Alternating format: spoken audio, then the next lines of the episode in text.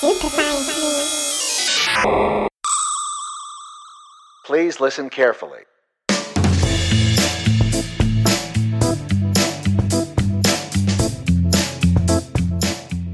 Willkommen bei Super Science Me Wissenschaft und Fiktion auf Radio Orange 94.0.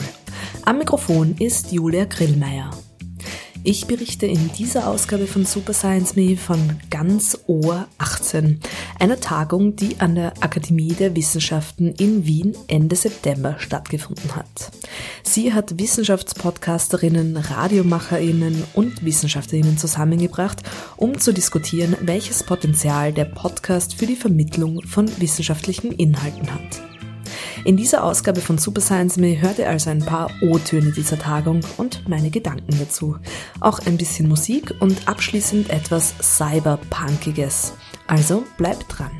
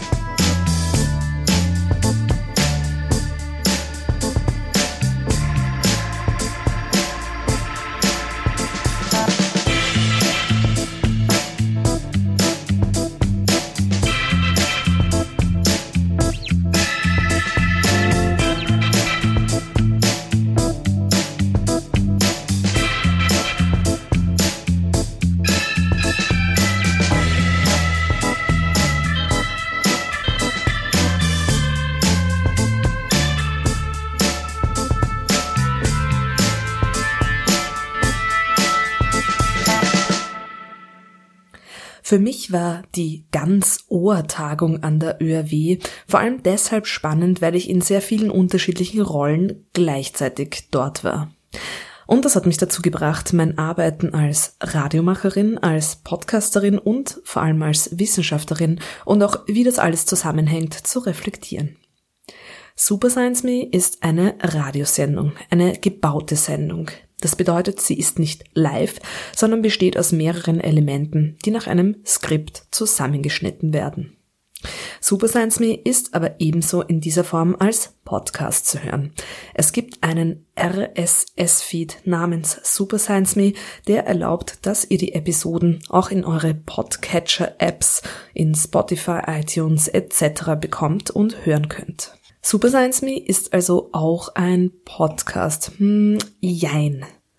Podcasten kommt aus einer eigenen Tradition und ist etwas anders als das klassische Radio.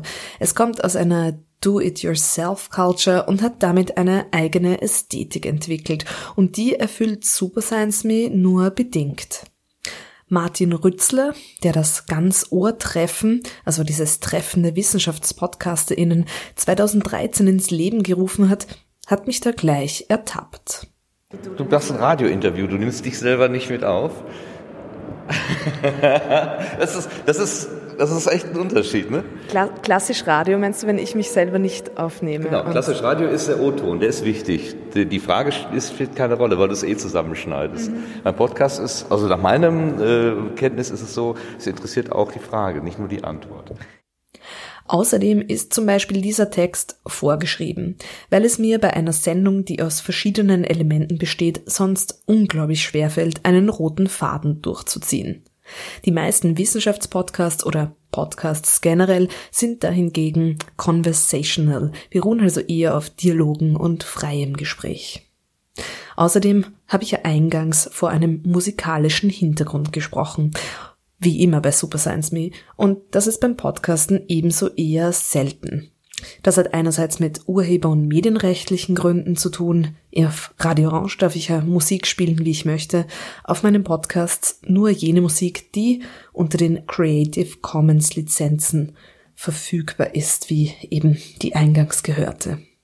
Andererseits sind Podcasterinnen oft auch absichtlich Puristinnen, denn es soll die Stimme sein, die den Podcast trägt. Das hat auch Tim Pritloff gesagt. Er ist Podcast-Urgestein und äh, Gestalter der Wissenschaftspodcasts Raumzeit und Forschergeist in Deutschland. Er hat bei Ganz Ohr die Unterschiede zwischen Radiomachen und Podcasten ganz gut auf den Punkt gebracht. Und da hören wir jetzt einen Auszug. Radio läuft über Lautsprecher, Podcasts laufen im Kopfhörer. Ich kenne eigentlich niemanden, der sich Radio im Kopfhörer anhört. Also ich habe sowas noch nie gemacht und ähm, mir würde ehrlich gesagt die Idee auch gar nicht so kommen. Ja, jetzt gibt es diese ganzen äh, sprechenden Zylinder, die überall rumstehen. Die sind da wieder ganz toll, um irgendwie so ein äh, permanentes Gedudel und so Musikströmen äh, abzulaufen. Und der eine oder andere mag darüber auch Radiosender hören. Aber man würde sich das ja nicht äh, auf den Kopfhörer packen. Podcasts wiederum wohnen geradezu im Kopfhörer. Das ist eigentlich der Default. Es ist einfach eine extrem intime Situation, in die man da einsteigt. Und darüber müssen wir reden. Das ist eine ganz intime Geschichte, die hier stattfindet. Die Leute steigen ein in so eine Glocke und setzen sich mit diesem Medium auf einmal auf eine Art und Weise auseinander, wie man das mit einem anderen Medium, von dem man irgendwie immer gedacht hat, es wäre ja sehr ähnlich, niemals tun würde. Warum? Das hat natürlich viel damit zu tun, dass Podcasts Stimmen getragen sind. Podcasts sind ein Sprech- und Hörmedium.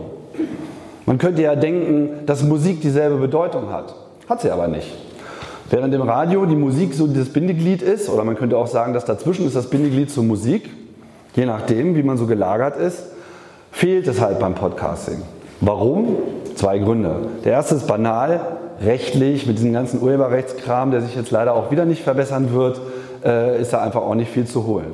Ist erstmal eine Einschränkung, wäre manchmal ja ganz gut, würde noch mal mehr Formaten äh, den Weg nach draußen eröffnen. War aber insofern auch ganz sinnvoll, als dass jetzt hier auf einmal es notwendig war, sich auf diese Sprache zu konzentrieren, auf die Stimme zu konzentrieren, das Sprechen zu konzentrieren. Und was ist Stimme? Was ist Sprechen? Sprechen ist unsere Primärkommunikation. Das ist das Erste, was diese Menschheit entwickelt hat, um miteinander zu kommunizieren, wenn man mal jetzt von Zeigen und Malen absieht. Die Kommunikation und das Tradieren von Wissen war über Jahrtausende das Erzählen von Geschichten. Spätestens beim Geschichtenerzählen treffen wir uns dann wieder, weil das ist ja genau das, was Super Science Me stark machen möchte. Auch ich habe nämlich bei Ganz Ohr gesprochen über Super Science Me und darüber, wie das Sendungskonzept sehr maßgeblich aus meiner akademischen Arbeit gewachsen ist. Ich bin Literatur- und Kulturwissenschaftlerin und forsche an der Kunst-Uni Linz zu zeitgenössischem Schreiben über die Zukunft, also über Science-Fiction-Literatur und sogenannte Szenarios, die auch oft sehr literarisch sind. Und da verspricht man sich eben sehr viel von genau diesem Zwischenraum zwischen Science and Fiction. Und was das für die Wissenschaftskommunikation bringen kann, darüber habe ich bei ganz Ohr referiert und auch da hört ihr jetzt einen kleinen Auszug daraus. Science and Fiction, dass das ein Spannungsverhältnis erzeugt, ist so ganz im Zentrum dieses Verständnisses. Und ähm, wie löst sich jetzt das auf? Viele sagen, naja, das ist Sugarcoating the Pill. Und also man überzieht die bittere Pille mit einer Zuckerschicht und die bittere Pille ist dann immer die Wissenschaft und die Zuckerschicht ist immer Spaceship Fancy Literature. Das ist natürlich ein Aspekt, der nicht zu unterschätzen ist, auch nicht zuletzt für Wissenschaftspodcasts nicht zu unterschätzen ist. Wissenschaftspodcasts oder überhaupt dieses Storytelling über Wissenschaft, was in manchen, aber nicht allen Wissenschaftspodcasts passiert, ist natürlich ein, eine Möglichkeit, Wissenschaft unterhaltsam und zugänglich zu machen. Aber ich würde ähm, für dieses Storytelling noch in einer anderen Weise plädieren. Und zwar beginnen jetzt ja, und das kann man nicht zuletzt auch ganz, ganz in vielen Podcasts beobachten, viele WissenschaftlerInnen immer mehr damit, ihre Forschung in Geschichten zu verpacken. Ich würde dazu einladen, es nicht nur als Sugarcoating the Pill wahrzunehmen, sondern meiner Meinung nach auch ist es eine Art Gesinnungswandel, wenn man es jetzt ganz groß nennen will, von einem Wissenschaftsverständnis. Super Science Me war bei ganz Ohr also eines der Beispiele dafür, wie Radio und Podcast zusammengehen kann. Überhaupt sind sich vor allem freies Radio und Podcasting, das oft als Demokratisierung von Radio bezeichnet wurde, sehr nahe. Vor mir hat Fania Heibach auf der Tagung gesprochen. Sie arbeitet bei Radio Orange und war dort als Vertreterin der freien Radios. Eine wachsende Zahl an Radiomacherinnen nutzt mittlerweile die Möglichkeiten, die Sendungen selbst organisiert ins CBA hochzuladen und treten teilweise auch selbst organisiert als PodcasterInnen auf, sprich betreiben eigene Websites, bieten ihre Beiträge auch auf anderen Kanälen als Podcasts an. Und ich glaube, das ist einer der Bereiche, der auch medienpolitisch immer wichtiger wird und wo freie Radios sicher von der Podcast-Szene lernen können. All das, wo es um Sichtbarkeit, Nutzung digitaler Möglichkeiten für größere Reichweite geht, das, was Tim Prittler vorher auch als Hilfsmittel kreieren, bauen bezeichnet hat. Ähm, weil im Kontext einer sich verändernden Mediennutzung und vielleicht auch einer sich verändernden Wissenschaftsproduktion sind sicher partizipative Medienstrukturen gefragt und auch was Maren Dofert vorher angesprochen hat hinsichtlich einer partizipativen Demokratie macht natürlich die Möglichkeit einer Interaktion zwischen Produzentinnen und Rezipientinnen auch immer notwendiger. Und umgekehrt kann das freie Radio sicher Angebote ähm, im Bereich Medienkompetenzen machen, die für PodcasterInnen interessant sein könnten. Ich denke da beispielsweise an die Angebote zu Medien- und Urheberrecht, als auch Fortbildungen zu kommerzieller Kommunikation und Werbung, wo diese rechtlichen Fragen ja durchaus auch im Podcast-Bereich relevant sind. Und nicht zuletzt ist das Radio als gesellschaftliche Plattform auch angebunden an zivilgesellschaftliche Initiativen und Akteurinnen und bietet den Radiomacherinnen nicht nur eine Infrastruktur und Fortbildungsmöglichkeiten, sondern auch ein Andocken an eine ganz konkrete soziale Community. Und auch wenn natürlich die zunehmenden Digitalisierungsprozesse die Produktion und Kommunikation, wie schon erwähnt, verändert haben, sind die Radiomacherinnen bei Orange trotzdem immer noch Teil einer gesamten partizipativen Organisationsstruktur. Und ich glaube, wenn wir uns jetzt fragen, wo Wissen und Inhalte produziert und vermittelt werden, dann macht es auf jeden Fall Sinn, diese Synergien zu nutzen und ähm, eben auch diese Communities, die es ja sehr wohl, wie wir auch schon gehört haben, in der Podcast-Szene auch gibt, zusammenzubringen. Und ich finde so diese Netzwerkveranstaltung heute, wo dieser Brückenschlag schon gemacht wird, ist eh schon ein sehr schönes Beispiel. Und ich würde mich freuen, wenn wir vielleicht später noch mehr Gelegenheit hätten, darüber zu sprechen, was es strukturell vielleicht auch von den freien Radios brauchen könnte, um so eine Vernetzung voranzutreiben. Und das ist für mich auf jeden Fall auch was, was ich mir so ein bisschen als Frage oder Aufgabe von dieser Veranstaltung mit zurücknehme zu Orange. Danke.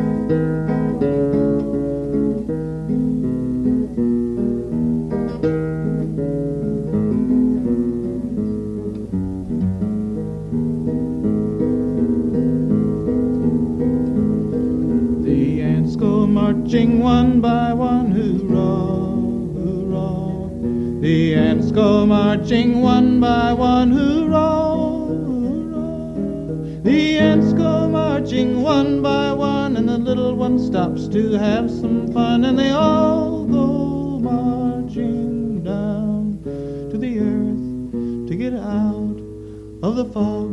Boom,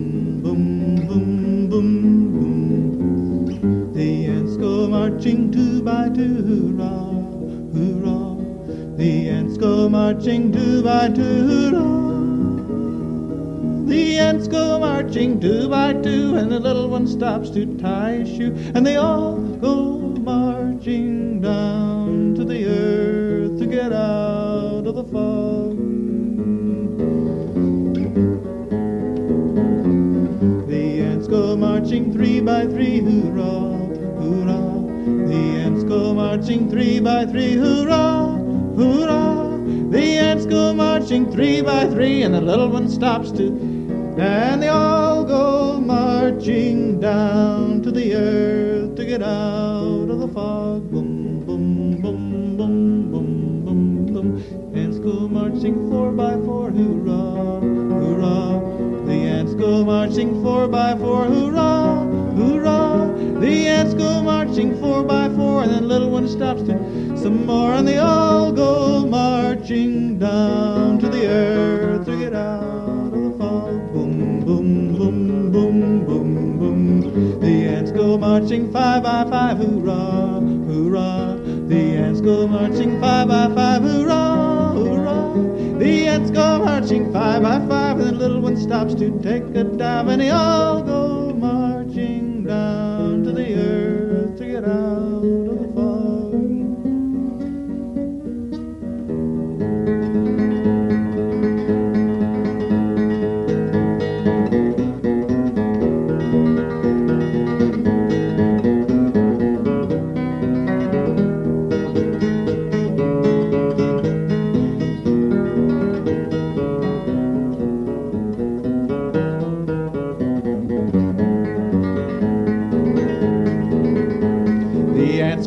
marching six by six, hoorah, hoorah. The ants go marching six by six, hoorah, hoorah. The ants go marching six by six, and the little one stops to pick up some sticks, and they all go marching down to the earth to get out of the fog. Boom, boom, boom, boom. The ants go marching seven by seven, hoorah, hoorah. The ants go marching seven by seven, hoorah. Das war Howie Mitchell When the Ants Go Marching In aus dem Free Music Archive. Ihr hört Super Science Me, Wissenschaft und Fiktion und heute geht's ums Wissenschaftspodcasten. Und diese Musik habe ich ausgesucht, weil sie mich zu meinen Wissenschaftspodcast-Empfehlungen bringt. Ganz zu Beginn möchte ich auch einen amerikanischen Podcast empfehlen. Der hat also gar nichts mit der Tagung zu tun. Das ist einfach ein Podcast, den ich gerade sehr gerne höre. Er heißt Ologies. Es ist eine Art Science Comedy und Comedy ist eigentlich oft nicht so mein Ding, aber das ist wirklich sehr klug und Neugier getrieben gemacht. In jeder Episode stellt Ellie Ward eine Ology vor und kürzlich war Myrmecology dran, also Ameisenforschung. Das Super Science Me Nummer 11 war ja über Ameisen. Also Empfehlung, hört euch zuerst unsere Episode über Ameisen an und dann die Ologies über Ameisen und dann wisst ihr schon mal sehr viel über Ameisen. Sehr hilfreich und praktisch für diverse Stehparty-Smalltalks. Bei der ganz Urtagung an der Österreichischen Akademie der Wissenschaften waren so viel tolle Podcasterinnen. Ich weiß gar nicht, wo ich anfangen soll zu empfehlen. Schaut auf jeden Fall mal auf wispod.de. Das ist eine Art Reiseführer durch die deutschsprachige Wissenschaftspodcast-Landschaft. Kuratiert ist diese Plattform unter anderem von Daniel Messmer und der hat sie bei ganz Ohr auch hergezeigt. Mit Daniel hat gewissermaßen meine Podcast ja, sagen wir mal, Karriere begonnen. Daniel Messmer macht gemeinsam mit Richard Hemmer den Podcast Zeitsprung. Beide sind Historiker und erzählen sich Geschichten aus der Geschichte. Als ich damals Super Science Me bei Orange vorbereitet habe, also vor gut einem Jahr, habe ich einen Podcast-Workshop bei Daniel gemacht. Und zwar war das am Wissenstransferzentrum Ost von der Uni Wien. Und da habe ich dann erstmal kapiert, was es für technische Unterschiede gibt zwischen Podcast und Radio. Und ähm, Daniel hat damals den Podcast der Uni Wien gemacht. Der heißt Audimax. Und als er nach Hamburg gezogen ist, wo er jetzt für die Uni Hamburg den Podcast Wissenswelle macht, da hat mich die Öffentlichkeitsarbeit der Uni Wien gefragt, ob ich den Audimax nicht weitermachen will. Und das habe ich natürlich sofort gemacht und ich podcaste seit Mai diesen Jahres für die Uni Wien. Und da noch eine kleine Empfehlung. Die letzte Ausgabe von Audimax war mit Irmgard Greilhuber, einer absoluten Pilzspezialistin. Sie ist auf Großpilze spezialisiert, das heißt auf die eigentlichen Fruchtkörper, die wir sehen können und ähm, im Speziellen auf Röhrenpilze. Und dieses Gespräch fand ich wirklich sehr super. Pilze müssen überhaupt auch mal unbedingt gesuperscienced werden. Wenn ihr euch sonst um Wissenschaftspodcasts umschauen wollt, gibt es noch die Suchmaschine für Podcasts, nämlich das Panoptikum. Und es gibt die Webseite sendegarten.de, ein Projekt von dem schon gehörten Martin Rützler. Neben den schon angesprochenen Podcasts von Tim Pritloff, der Raumzeit und Forschergeist und dem Zeitsprung von Daniel Messmer ist auf jeden Fall auch noch Omega Tau zu nennen. Der ist in der deutschsprachigen Wissenschaftspodcast-Szene ganz wichtig. Die haben vor kurzem ihren zehnjährigen Geburtstag gefeiert. Zu erwähnen ist auch noch Auf Distanz, ein Astronomie-Podcast von Lars Naber. Die Evidenzgeschichten von Iris Hindenburg über Geschichte der evidenzbasierten Medizin. Das Wirkstoffradio, ein Podcast über Wirkstoffforschung von Andre Lampe und Bernd Rupp. Und außerdem der sprachwissenschaftliche Podcast Mundart von Lisa Kramer. Die habe ich alle bei ganz Ohr kennengelernt und jetzt sind meine Podcatcher-Feeds wieder voll und ich habe viel nachzuhören. Ich werde auch, wenn möglichst, alle Link zu diesen tollen Sachen in die Sendungsbeschreibung stellen. Jetzt aber erstmal ein bisschen Musik. won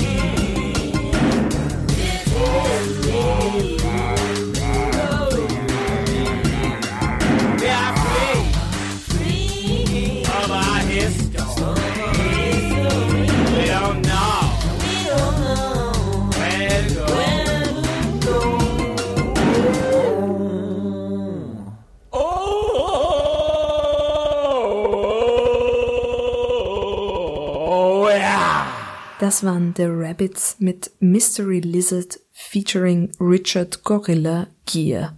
Ebenso aus dem Free Music Archive. Ihr hört Super Science Me heute übers Wissenschaftspodcasten und über die Tagung Ganz Ohr. Wir haben daraus ja schon diverse Auszüge gehört. Zum Abschluss will ich einen ganzen Vortrag spielen. Einer der spannendsten Vorträge für mich war gar nicht so direkt übers Podcasten oder übers Radiomachen, sondern über Netzwerktheorie. Der Mittelalterforscher Johannes Preiser Capella sprach auf Einladung von Wissenschaftspodcaster Lothar Bodingbauer darüber, wie Netzwerke in Theorie und Praxis funktionieren und wie man viele Ohren optimal vernetzt.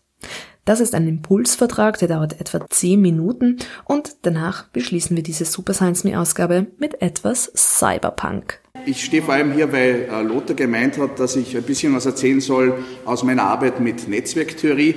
Die bezieht sich zwar vor allem auf das Mittelalter, aber ich versuche auch natürlich die aktuellen äh, Erkenntnisse da einzubringen und äh, ja, das kann man, der Lothar hat noch mehr Sendung darüber gemacht, das funktioniert im Mittelalter durchaus ähnlich wie heute. Äh, ja, also ich beginne mit der heutigen Zeit. Vor zwei Jahren hat äh, Mark Zuckerberg verkündet, dass man herausgefunden hat, dass alle Nutzer auf Facebook im Durchschnitt über nur dreieinhalb Schritte miteinander verbunden sind. Das ist bei mehr als einer Milliarde User natürlich beachtlich und es kommt durchaus dem nahe, was man im Deutschen ausdrückt, jeder kennt jeden über drei Ecken. Also das ist da relativ damit bewiesen, so scheint es. Und es ist sogar noch äh, radikaler als die, das englische Pendant Six Degrees of Separation also sechs Ecken. Dieses englische Six Degrees of Separation, das kommt von einem der Experimente von Stanley Milgram. Der hat im Jahr 1967 äh, Kettenbriefe verschickt an zufällig ausgewählte Bürger in den Vereinigten Staaten. Und diese Bürger sollten diesen Brief an ihn zurückschicken, aber nicht einfach mit der Post, sondern ihn weitergeben an eine Person, mit der sie befreundet sind und von der sie glauben, dass sie den Brief näher an den Adressaten bringen könnte. Von diesen 300 Briefen ist eine statistisch relevante Zahl an ihn zurückgekommen und man konnte dann rekonstruieren, im Durchschnitt braucht es sechs Schritte, um von irgendeinem Bürger in den Vereinigten Staaten über persönliche Beziehungen zu ihm zu kommen. Und daraus entstand dann dieses äh, berühmte Diktum von den Six Degrees of Separation. Das klingt natürlich nach universeller Teilhabe, nach Demokratie, viele Dinge, die wir auch schon in den letzten Tagen gehört haben. Was aber die wenigsten lesen, ist, dass, äh, ja, das ist natürlich auch die Grundlage von all diesen Social Media, wo man dann sagt, und in drei Schritten bist du mit ganz Wien verbunden. Äh, was natürlich viele Leute nicht lesen, ist, dass Danny Milgram selber gesagt hat, äh, dass das eigentlich nur ein mathematisches Strukturphänomen hat. Das heißt jetzt nicht, dass ich jetzt relativ leicht mit dem Präsidenten der Vereinigten Staaten in Verbindung treten kann, das heißt, die tatsächliche Teilhabe an diesen Netzwerken ist sehr ungleich verteilt und ist irgendwie verborgen hinter dieser Idee, dass jeder mit jedem über dreieinhalb Schritte verbunden ist.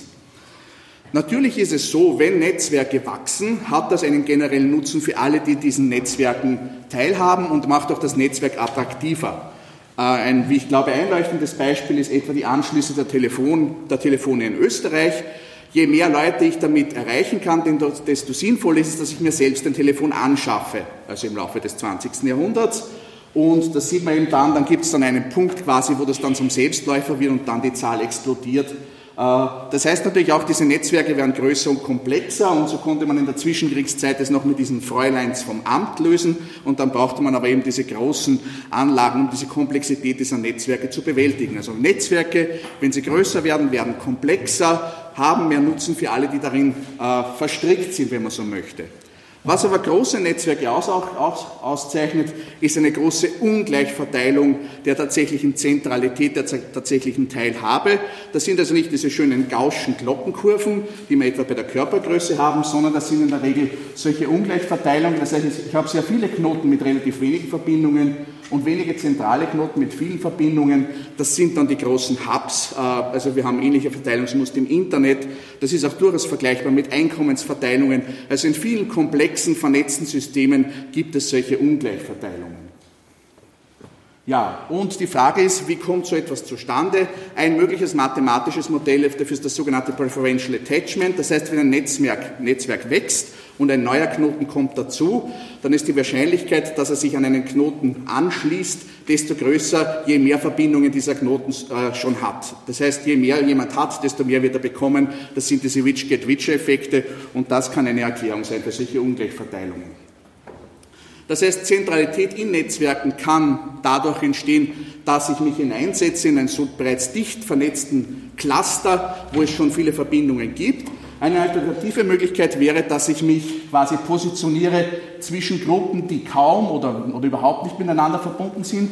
also ein sogenanntes Strukturloch ausnutze, um mich als, als Broker zu positionieren. Auch das ist eine Möglichkeit, das ist eine andere Art, Art der Zentralität, die dann mit dem Messzahl der Betweenness gemessen wird in der Netzwerktheorie. Also entweder ich habe viele Beziehungen oder ich bin an einer strategisch wichtigen Verbindung zwischen Gruppen, die sonst nicht sehr stark miteinander verflochten sind. Äh, solche Gelegenheiten gibt es überall. Das wäre etwa ein Netzwerk der Grundlagenforschung in Österreich mit Kooperationsbeziehungen zwischen verschiedenen Disziplinen. Und da sieht man sehr schön, wie viele strukturelle Löcher es da etwa zwischen den Geistes- und den Naturwissenschaften geben würde, wo man sich dann hineinsetzen kann. Ähm, Natürlich, solche Netzwerktopologien beeinflussen auch dann, wie sich die Information in einem solchen Netzwerk verbreitet. Das ist ein klassisches Muster, wie ein Informationsprozess, wie eine neue Information sich in einem Netzwerk verbreitet. Und das kann man auch dann empirisch messen. Also das ist etwa die Verbreitung einer neuen Mathematikmethode im Freundschaftsnetzwerk der Schulinspektoren in den Vereinigten Staaten. Da sieht man sehr schön, dass das eben dann zuerst ein langsamer Prozess wird, der sich dann allmählich beschleunigt. Es schaut so ähnlich aus wie das, was wir bei den Telefonanschlüssen gesehen haben. Aber natürlich hängt es auch davon ab, wo ein solcher Prozess beginnt. Also das ist jetzt wieder ein mathematisches Modell. Wenn dieser Prozess in einem ganz zentralen Knoten beginnt, dann ist er sehr viel schneller am Sättigungspunkt, als wenn dieser Prozess an einem sehr peripheren Knoten beginnt. Also auch das beeinflusst sehr stark die Geschwindigkeit der Verbreitung der Information. Äh, solche Prozesse haben aber natürlich auch einen Sättigungswert. Wenn ein bestimmter Cluster erreicht ist und es nicht gelingt, eine weitere Gruppe zu erreichen, quasi Engstellen im Netzwerk zu überwinden, dann kann ein solcher Prozess auch wieder kollabieren. Das sieht man auch bei Social Media, das ist etwa das Wachstum von Facebook in den wunderbaren Gründerjahren und zur gleichen Zeit war das dasselbe bei StudiVZ, ich weiß nicht, wer sich darin noch erinnern kann, das war zeitlang dreimal so populär wie Facebook und ist mittlerweile verschwunden. Also auch diese Prozesse gibt es in alle Richtungen.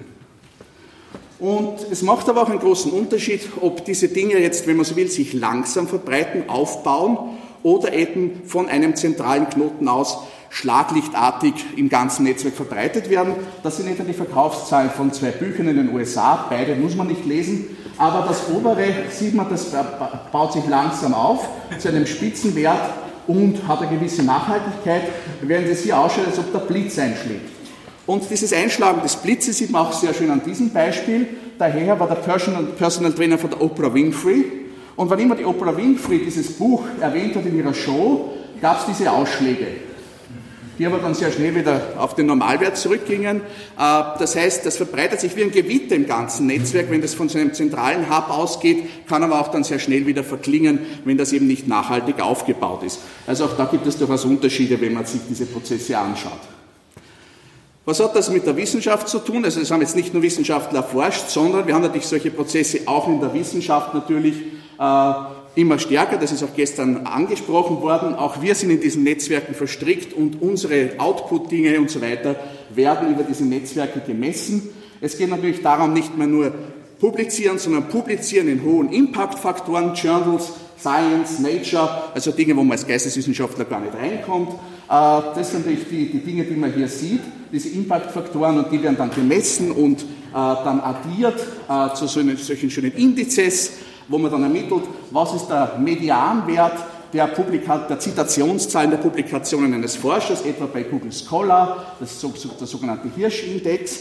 Das heißt, diese Messzahlen, die sind alle auch auf die solchen Netzwerkeffekten natürlich basierend. Und dazu kommt jetzt nicht nur das Publizieren, sondern natürlich auch die Sichtbarkeit überhaupt, die Mediensichtbarkeit. Also auch das ist etwas, das man mittlerweile erwartet von einem Forscher, nicht nur Publish or Perish, sondern Visible or Vanish. Und diese Dinge, die addieren sich dann natürlich alle.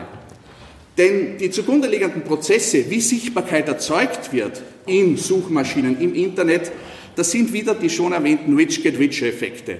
Ein Algorithmus, der dafür sehr schön äh, sorgt, das sind diese sogenannten Eigenvektoren oder Rangprestige.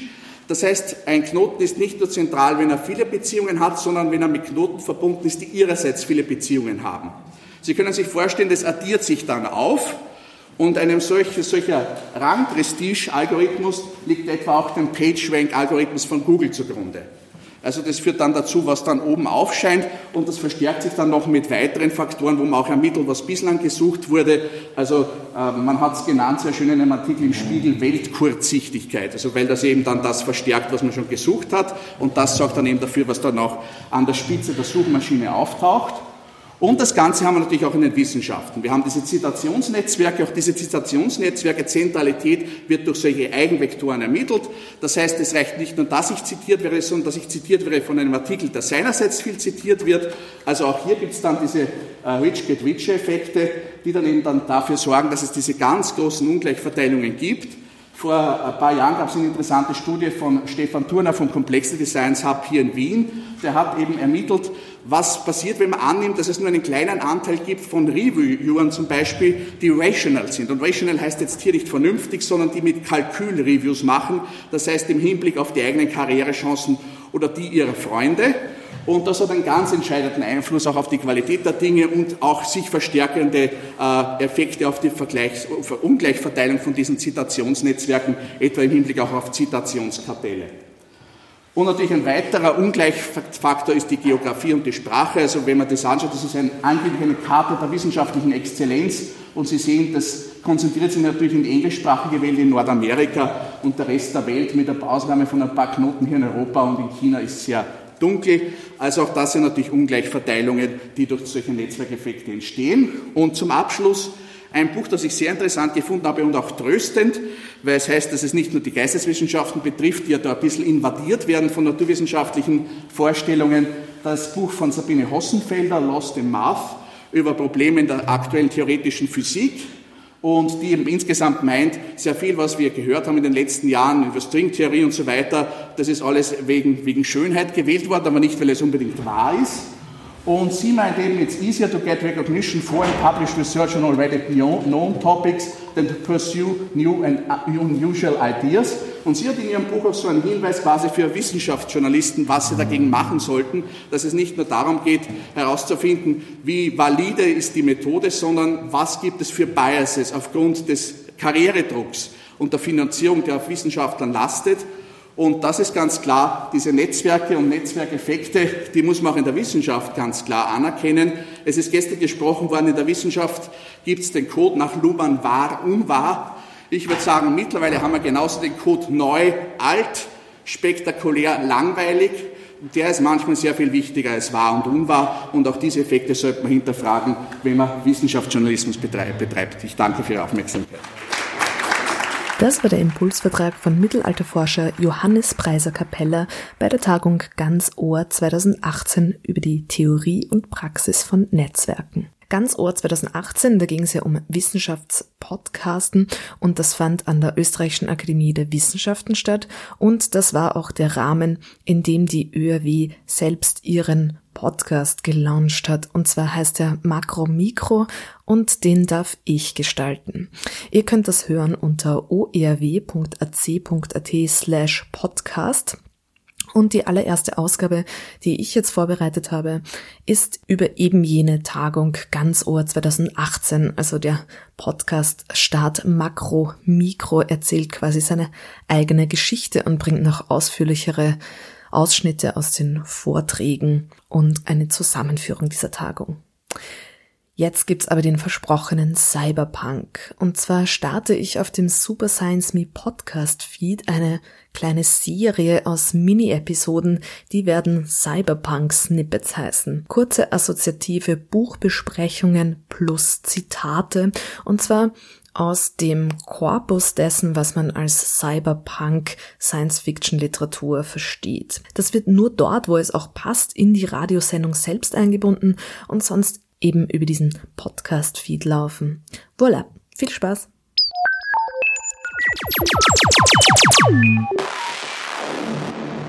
Cyberpunk Snippet Nummer 1 Fools von Pat Cadigan ein Roman, den Cadigan 1992 geschrieben hat und der ihr 1995 den wichtigen Science-Fiction-Preis Arthur C. Clarke Award einbrachte. Fools ist, wie vieles von dem, was Pat Cadigan geschrieben hat, stylistisch dem Cyberpunk zuzuordnen. Schnelle, rotzige Erzählweise, die ProtagonistInnen sind undergroundige Underdogs, die nahe Zukunft, die darin porträtiert ist, zeichnet sich durch Technologie aus, die den Alltag durchdringt, in den Körper eindringt und den Geist der Menschen in den Wahnsinn treibt. Gleichzeitig scheint Pat Cadigan auch die einzige Frau zu sein, die dem Cyberpunk tatsächlich angehört, wenn man den Cyberpunk als Movement denkt. Eine Bewegung, die Anfang der 1980er Jahre ausgerufen wurde, vor allem von Bruce Sterling und Rudy Rucker, Louis Shiner und John Shirley und mit der großen Galionsfigur William Gibson. Cadigan war anscheinend die einzige Frau, die es mit diesen tollen, aber etwas Macho-Punk-Autoren ausgehalten hat. Das ist die erste Ausgabe der Mini-Podcast-Serie Cyberpunk Snippets auf Super Science Me. Wir werden in weiteren Folgen noch Gelegenheit haben, über Cyberpunk als Genre zu reden. Jetzt aber zurück zu Pat Cadigans Fools. Fools ist ein Sandwich-Roman, das zweite Buch in einer Art Trilogie, die sich um das Thema bzw. das Motiv des Mindplay aufbaut. Die Romane heißen Mind Players, Fools und Tea from an Empty Cup. Fools ist ein Wild Ride. Man ist ständig verwirrt und orientierungslos, weil so geht es auch den Protagonistinnen des Romans. Das Mindplay ist nämlich ein Spiel mit dem Gedächtnis. Erinnerungen können gekauft, geschmuggelt und aus den Hirnen der Menschen ausgesaugt werden. In so einem Ausmaß, dass dabei ganze Persönlichkeiten verloren gehen. They got sucked. I hadn't been franchised, I'd been body snatched. Is that the way it was? A lost soul memory junkie with a yearn for more than a personal overlay? Give me a whole new life, give me somebody else's life, because I'm sick of mine. Give me her life, yeah, that one there, the actress, I'll take her, I'll be her. They'd given her my personality in an overlay, and then given her my appearance as well, while they'd made me over to look like her, imprinted me with her. Even as I thought it, I knew it wasn't quite right. Body snatchings weren't unheard of. There were plenty of sad cases walking around looking to hijack someone else's life and leave their own bleak existences behind, and changing their own appearances to match wasn't beyond most of them. But surgically altering the other person, not to that extent. It was easier just to suck the mind out, scramble the finger and retina prints and dump the rest in a cipher board. Erinnerungen werden konsumiert und haben Suchtpotenzial. Memory Junkies tun alles für fremde Erinnerungsfetzen, seien sie noch so langweilig. Nur die fremden Erinnerungen machen sie high. Die eigenen, seien sie noch so aufregend, leider nicht. Then I'm off on a fast hope trip. Memory junkie, yeah. Maybe I've been feeding the beast after all. And this is somebody else's memory. Two seconds later the trip's over. This can't be something I got from someone else because I didn't get a rise out of it. The only memories I get jacked up on are someone else's, no matter how dull they are. Someone else's vacation at the shore, someone else's wedding, someone else's frigging trip to the grocery store, and I'm total bust and rebust. But the day I kill somebody, ha ha, doesn't even raise a blip. Problem ist aber, dass diese Erinnerungsfetzen ein Eigenleben haben und dieses in den Hirnen und Körpern der KonsumentInnen entfalten. Wir steigen in die Erzählung ein mit Marva, einer Schauspielerin, deren Method Acting darin besteht, teilweise gänzlich andere Personen zu werden, anstatt sie nur zu spielen, eben durch diverse holographische, virtuelle, aber auch materielle Schönheits-OPs und Verkleidungen und eben dem Mindplay. Sie hat Mindplay-Amnesie und weiß nur noch, sie hat kürzlich eine Agentin der Brain Police von einer Brücke geworfen. Das kann nichts Gutes verheißen. Dann kommt auch noch die Persönlichkeit von Memory Junkie Marceline immer wieder hoch und übernimmt die bewusste Kontrolle über ihren Körper. Und die Brain Police Agentin ist da auch noch irgendwo in the mix. Can you take your own eyes out or shall I do it for you? No extra charge for the service. I put my legs up on the chunky cushion before she can do that for me. The chaise shifts under me, and for a moment I'm afraid I sat down on one of those live things that will mold itself to any position, but it's only a plain old adjustable. I'm still wondering why Sally Laser would be working in a Downs joint if she's skilled enough to afford stuff like this when she comes at me with a long-handled scoop. Don't point that thing at me, I tell her, and pop out my left eye. She's got the holding tank ready for me, and I hurry up and do the other eye before she thinks I've decided to leave the job to her after all. But Jesus, what's her hurry? Man weiß dann die längste Zeit auch nicht, wer von welchen Erinnerungen gesnackt hat und wer das Original ist, wer Fake, wer originales Fake und wer gefaktes Fake oder gefaktes Original. Im Text sind die vielen fragmentierten Identitäten durch unterschiedliche Schriftarten gekennzeichnet. Großartig. Es gibt Body Snatcher und Onion Heads, Leak-Through von Characters oder sind das dann doch echte Menschen und ihre Erinnerungen? Wie gesagt, Wild Ride. Eine besonders wilde Facette des Mindplay ist das Mind-to-Mind. Da verbinden zwei Menschen direkt ihre Bewusstseinsströme miteinander. Klingt romantisch, von außen sieht das aber so aus. Die kybernetischen Augen werden herausgenommen und in eigens dafür vorgesehene Behälter gelegt, sowie eher Zahnspangen. Dann werden die optischen Nerven der Augenhöhlen mit so Art Starterkabeln verbunden. Und daher kommt auch mein Lieblingszitat aus dem Buch. They're already lying side by side on the cots, and they hooked onto the hardware, her eyes in a tank on one side and his in a tank on the other, just like everything is normal.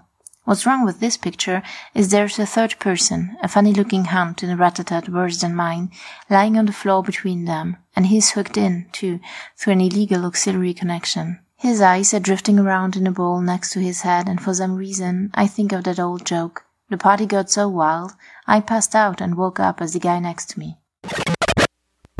Das war das Super Science Me Cyberpunk Snippet Nummer 1 über Pat Cadigans Fools. Die Zitate hat Luis Horvath gelesen. Julia Grillmeier sagt Danke und bis bald bei Super Science Me. Das war's für heute bei Super Science Me Wissenschaft und Fiktion auf Radio Orange 94.0. In dieser Ausgabe von Super Science Me ging es um das Wissenschaftspodcasten selbst und wir hörten Ausschnitte aus der Tagung Ganz Ohr 2018, die Wissenschaftspodcasterinnen, Radiomacherinnen und Wissenschaftlerinnen zusammenbrachte. Ihr könnt diese Sendung wie immer im CBA-Archiv der Freien Radios nachhören und eben, wie heute schon mehrmals angesprochen, auch als Podcast nachhören und abonnieren. Sucht uns dazu auf podigy.com. Ihr findet aber auch alle Infos und Ankündigungen und so weiter auf Facebook, Twitter und Instagram, jeweils unter Super Science Me.